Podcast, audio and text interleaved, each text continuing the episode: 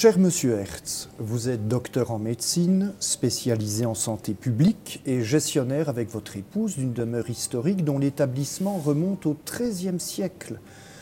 Peut-on voir un point commun entre le soin que vous portez pour les corps et celui que vous appliquez au patrimoine historique immobilier de la France? Comme vous l'avez mentionné, j'ai conclu mes études de médecine avec une spécialité en santé publique parce que au cours de mes études, je me suis rendu compte qu'il était possible de soigner les corps autrement qu'en exerçant une activité clinique.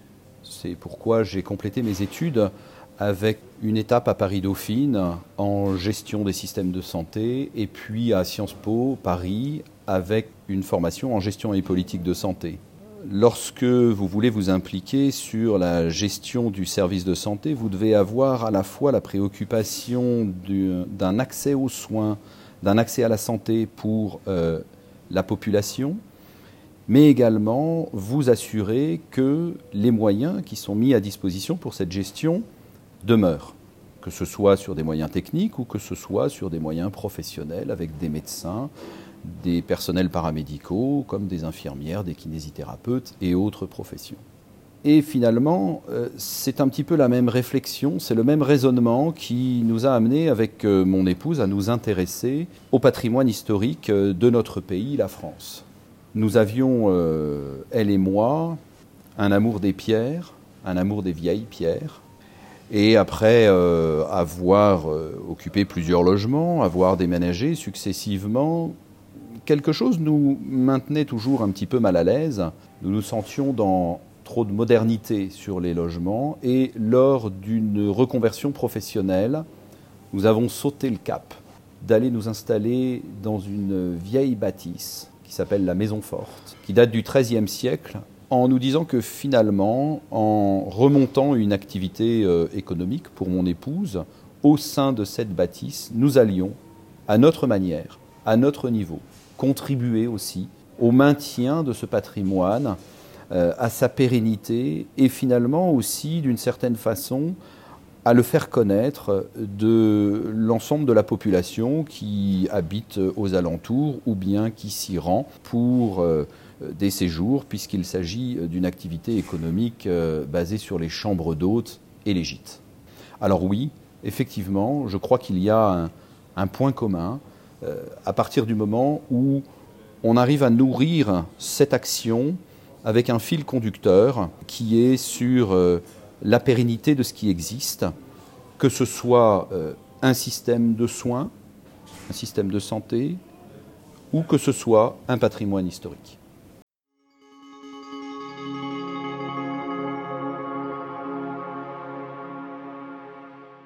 Cher docteur Hertz, la médecine considère les corps comme des entités organiques à l'instar de la science médicale, donc, considérez-vous également la France comme une entité organique? C'est une analogie très intéressante. Effectivement, le corps est une entité avec l'esprit. Nous avons l'ensemble des organes qui fonctionnent entre eux, qui sont à la fois indépendants, mais tous reliés avec des fonctions différentes. Mais si l'un d'entre eux vient à faillir, c'est progressivement tout le corps qui faillira. De la même manière, si c'est l'esprit qui faillit, progressivement, le côté organique de notre corps va lui également euh, dépérir. Et je crois que pour un pays, l'analogie peut être faite de la même manière si l'on considère euh, d'un côté euh, son peuple, d'un autre côté ses dirigeants, et puis encore ses administrations qui en assurent le fonctionnement, la régulation et euh, la connexion entre le peuple et les dirigeants, entre les dirigeants et le peuple. Si euh, la gouvernance n'est pas assurée correctement dans un pays, euh, si les décisions qui sont prises ne sont pas suffisamment comprises par le peuple, eh bien, on peut en arriver à un décalage entre euh, les dirigeants, entre le peuple, c'est euh, historiquement l'origine de la Révolution française, euh, c'est l'origine des grands soulèvements de peuple, et bien souvent la, société, le pays dans lequel on est, euh, en arrive à de grands bouleversements lorsque nous avons une incompréhension ou des décisions qui vont à l'encontre des intérêts du peuple, ou en tout cas de ceux que le peuple considère comme étant ses intérêts premiers, peut-être par ignorance, et dans ce cas-là, euh, la responsabilité peut être aussi à rechercher du côté des dirigeants qui n'auront pas euh, expliqué suffisamment les décisions et les intérêts qu'il y aurait à prendre. Mais en tout cas, c'est, je crois, un petit peu comme dans tout problème que l'on peut rencontrer, y compris dans le monde des affaires, lorsqu'il y a une difficulté. C'est bien souvent lié à un problème de dialogue, à un problème de discours, à un problème de compréhension de l'autre qui nous amène à euh, cette situation euh, de crise. Et c'est généralement euh, par l'intermédiation ou l'intervention d'un tiers qui va réinstaurer ce dialogue, qui va permettre la, restauration progressive, lente de cette confiance pour pouvoir arriver à, à, une remise en état, à une convergence des intérêts communs, de façon à, à ce que euh, le pays, la société euh, puisse continuer à fonctionner normalement. Alors oui, pour répondre à votre question, je crois qu'il y a effectivement un parallèle très étroit, très intime entre l'entité organique du corps et le pays, un pays, la France, mais tous les autres pays finalement fonctionnent sur le même principe. Les deux sont extrêmement liés. Donc on peut dire sans embâge et sans hésitation que vous vous situez parfaitement dans les pas du grand général de Gaulle.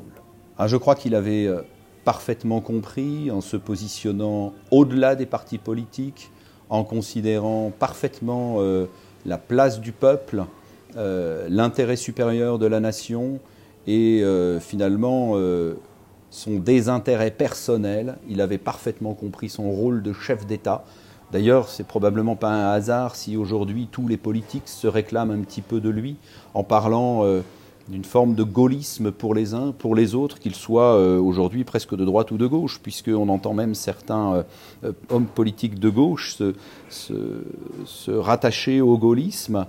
je crois qu'il reste encore aujourd'hui, presque 50 ans après, il reste encore un vrai guide pour la France et également une source d'inspiration, je crois, pour euh, beaucoup d'hommes politiques des pays étrangers. Merci beaucoup.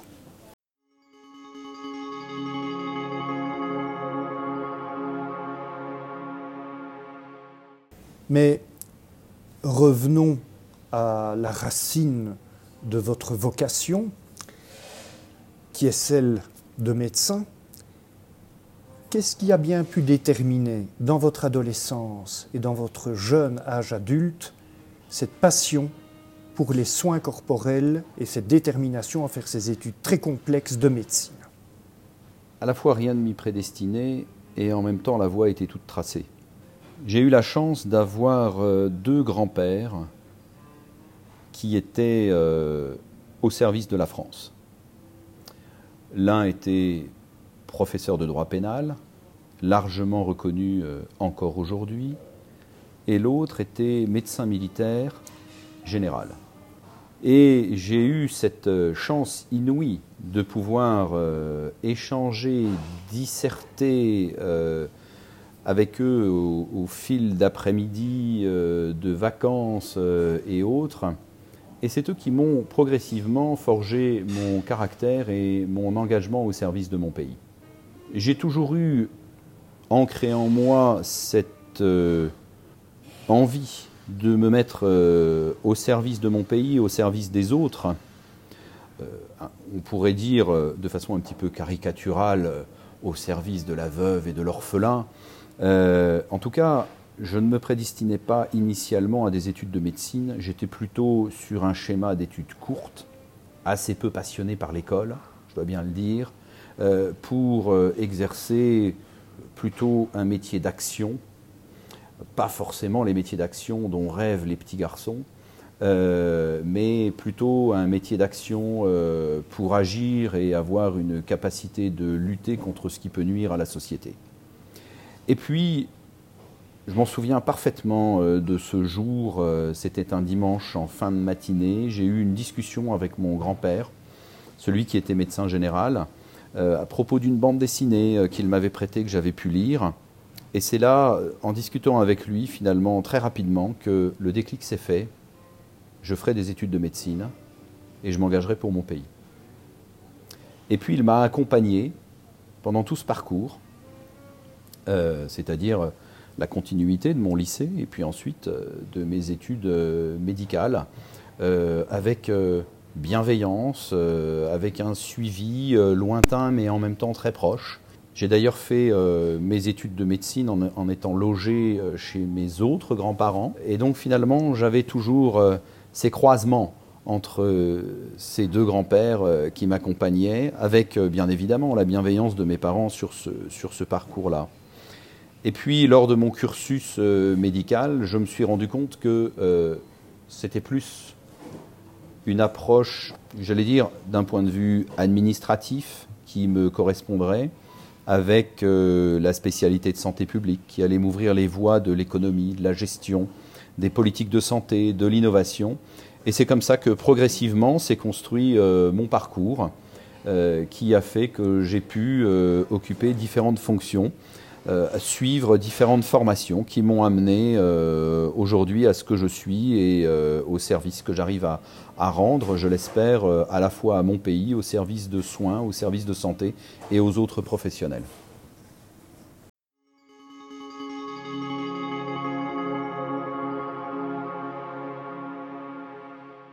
Il est une évidence absolue que l'administration est la colonne vertébrale de l'État. Mais le commerce et le monde des affaires est le sang qui circule entre les cités au sein de l'État.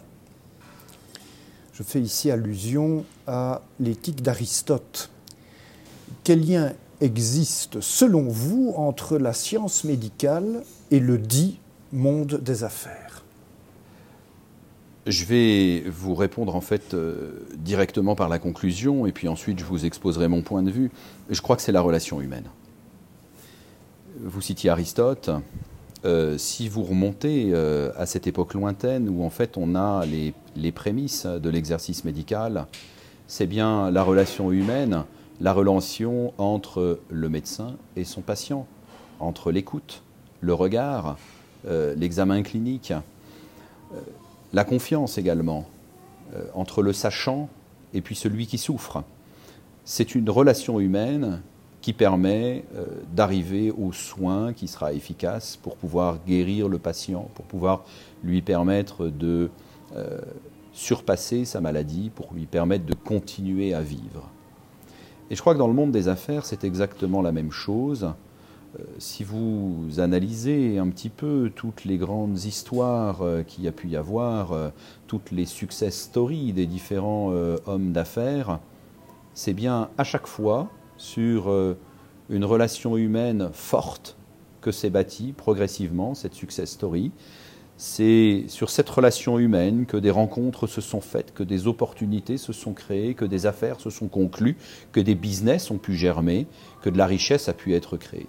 Et c'est, je crois, euh, même si euh, dans notre monde actuel, on essaye de nous faire croire que progressivement, on pourrait avoir euh, des robots qui remplacent les médecins, doués d'intelligence artificielle, que l'on pourrait avoir des entreprises qui sont totalement pilotées par une forme d'intelligence artificielle. Je crois qu'on passera complètement à côté du sens même de l'homme si on enlève cette relation on passera à côté de beaucoup d'affaires qui ne se feront pas, puisque notre intelligence artificielle, euh, telle qu'elle est aujourd'hui présentée, n'est pas forcément prévue pour interagir avec ses semblables à elle. Et euh, je resterai un, un fervent défenseur, convaincu que la place de l'homme et les interactions entre les hommes sont la source de toute richesse.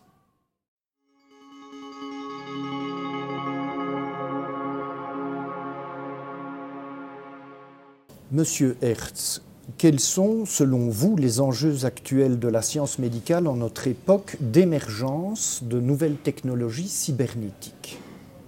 Ah, Je vais vous paraître paradoxal dans ma réponse et faire en fait euh, un espèce de retour en arrière. Parce que euh, ces nouvelles technologies cybernétiques nous font penser à, ce futur, euh, ce modernisme total euh, dans l'approche de la médecine.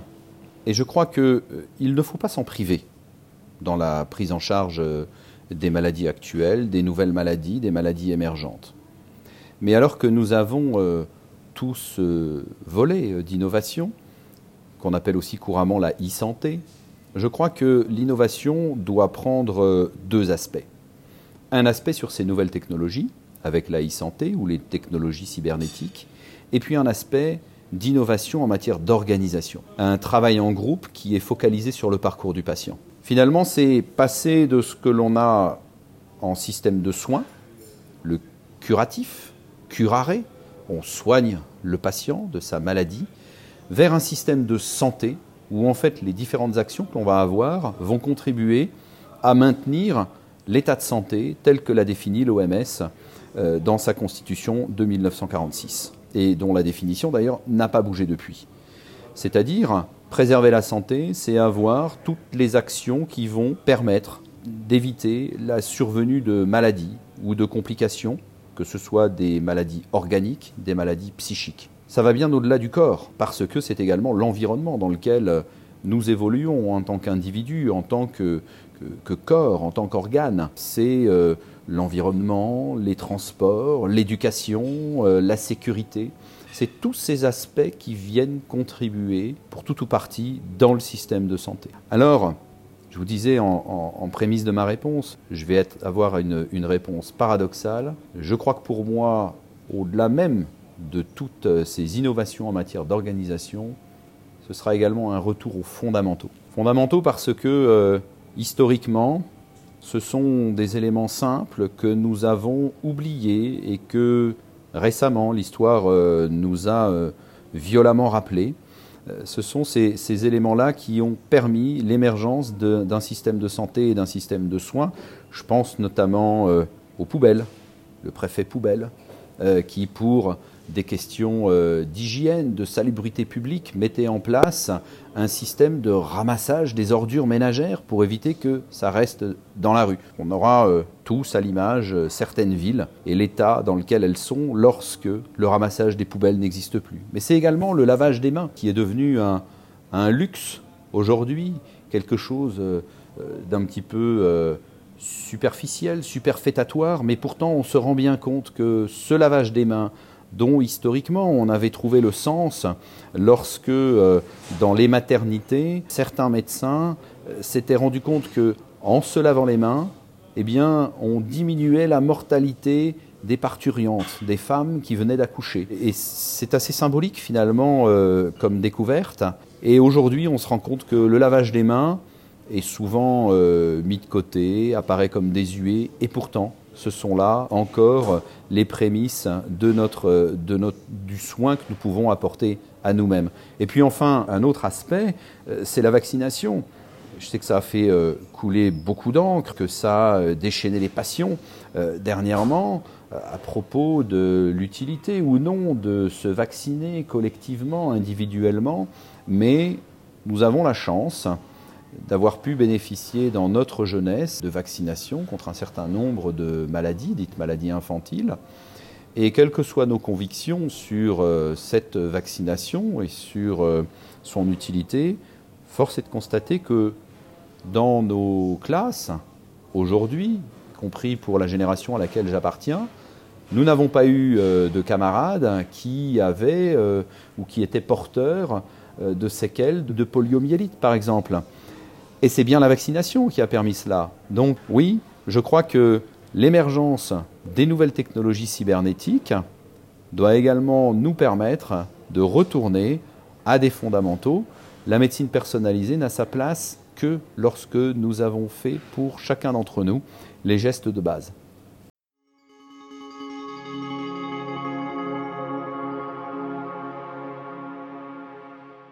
Cher docteur Hertz, L'exercice de la médecine est une forme d'engagement social, à l'instar de la restauration et de l'entretien des demeures de France. Nous parlons donc ici de deux voies d'engagement social. Avez-vous d'autres projets d'engagement au service de la société?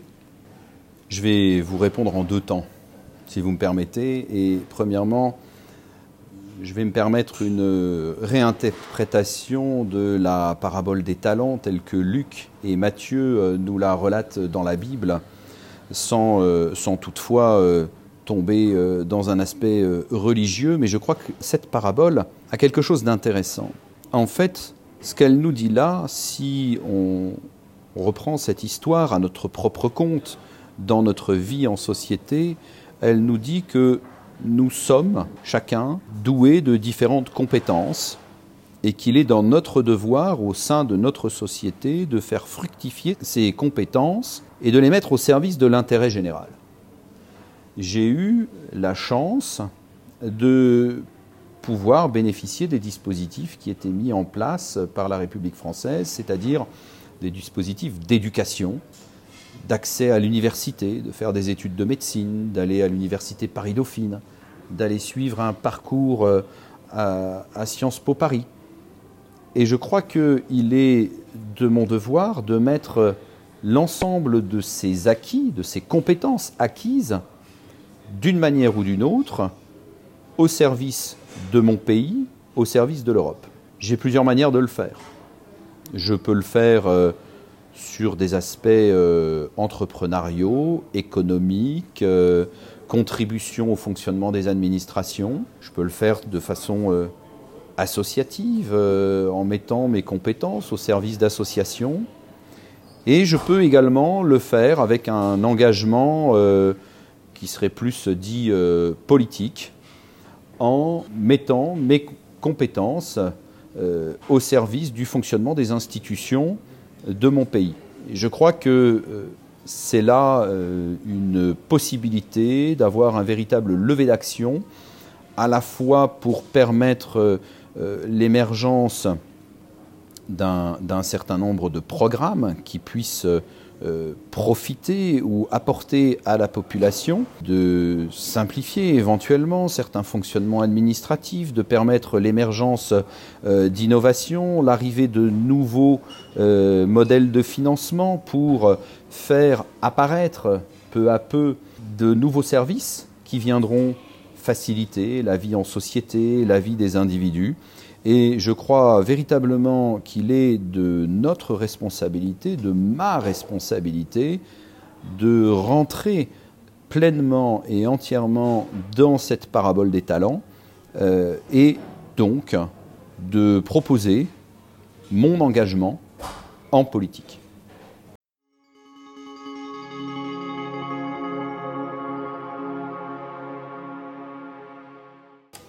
Cher docteur Hertz, en votre qualité doctorale, quel est votre jugement au sujet de la crise délicate du Covid-19, crise terriblement longue que nous avons vécue ces dernières années? Il y a trois ans, j'étais pleinement engagé dans la gestion de cette crise du Covid qui touchait euh, le monde l'ensemble des pays d'Europe les uns après les autres. J'ai eu euh, l'opportunité, j'allais même vous dire la chance, de vivre cette crise du Covid de l'intérieur, puisque j'ai été associé, pleinement associé, dès le début, à la cellule de crise euh, du, pays dans lequel j'étais, avec euh, la charge de réorganiser les soins non hospitaliers, de façon à permettre une continuité de la prise en charge des patients. De cette histoire, j'en retiens euh, plusieurs aspects. Tout d'abord, un cruel sentiment d'impréparation qui touche l'ensemble des pays, avec le sentiment que nous avons eu la mémoire courte, puisque nous avions eu l'opportunité de faire une répétition générale avec la crise du H1N1. Et souvenez-vous, à l'époque, un certain nombre de pays avaient voulu faire euh, une vaccination généralisée. Et puis, cette euh, épidémie du H1N1 est assez vite retombée, tel un soufflet. Évidemment, les détracteurs de la vaccination se sont empressés de, moquer les politiques qui avaient pris les décisions euh, permettant l'organisation large, structurée de la prise en charge de l'ensemble de la population. Nous sommes arrivés quelques années après avec euh, cette crise du Covid. les plans d'organisation sanitaire n'existaient plus, les stocks n'existaient plus, et il a fallu euh, tout réinventer. En fait, nous avons juste réinventé l'eau tiède. C'était une période euh, assez compliquée finalement, puisque nous ne savions pas où nous allions. Personne n'était en capacité de dire ce qui allait se passer. Beaucoup étaient euh, submergés par la peur. Et il fallait faire preuve euh, d'énormément de sang-froid et quels que soient les pays, les hommes et les femmes politiques qui ont eu à gérer cette crise ont fait preuve d'énormément de courage, d'énormément de sang-froid pour prendre des décisions que certains peuvent contester aujourd'hui, euh, c'est fort probable, mais ils ont eu le courage de prendre des décisions pour protéger leur population du mieux possible, pour protéger leur économie. Bien évidemment, euh, passé les premiers mois, sont apparus euh, un certain nombre de nouveaux scientifiques qui euh, se sont improvisés épidémiologistes, virologues, immunologistes. Magnifique période de contestation, de défiance du pouvoir politique. Mais à titre personnel, quels que soient les hommes et les femmes politiques qui auront eu à, à gérer euh, leur pays à ce moment-là. Je suis euh, admiratif de ce qu'ils ont fait, de ce que nous avons fait avec celles et ceux qui euh, ont également été impliqués dedans, malgré nos différences de point de vue, toutes nos différences professionnelles. Tout le monde s'est engagé et donc mon sentiment est, partagé. À la fois un sentiment de mémoire courte, parce que finalement nous avons encore oublié aujourd'hui ce qui s'était passé, mais également une, une forme de, de, rassurance personnelle sur la capacité de l'être humain de se mobiliser pour faire corps lorsqu'il constate que peut-être la fin est proche. Puisque, évidemment, comme beaucoup d'entre nous, euh, je me suis aussi interrogé sur, euh, sur l'issue de cette crise. Est-ce que ce n'était pas là euh, peut-être la fin de l'espèce humaine sur Terre? Comment est-ce que nous allions pouvoir nous en sortir? Mais j'ai été euh, à mon niveau rassuré, surpris, admiratif de toutes celles et tous ceux qui se sont engagés au service des autres, souvent sans se poser de questions d'ordre financier, de rétribution, de quelque manière que ce soit, sans compter leur temps pour faire ce qu'ils ont fait pour les autres. Voilà donc un sentiment euh, très très partagé entre euh, la capacité de l'espèce humaine à se redresser, et puis euh, certaines formes d'amnésie euh, de la part de, certaines administrations, de certains dirigeants, et de contestation euh, ou de défiance de certains groupuscules.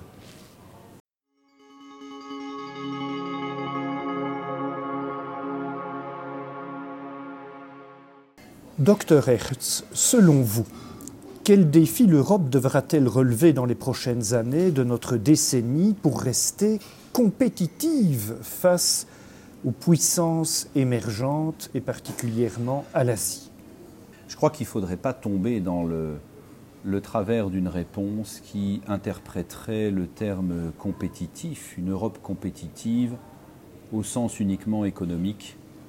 Je crois qu'il faut aller au-delà dans votre question et dans la réponse qui y est apportée. Parce que Rester compétitif d'un point de vue économique, ça veut dire se lancer dans une guerre économique contre d'autres pays dont le niveau de vie est différent, dont la culture est différente, qui n'ont pas les mêmes objectifs que l'Europe. Je crois que si l'Europe veut rester l'Europe, sa compétitivité, elle l'aura dans la sauvegarde de l'indépendance de ses États.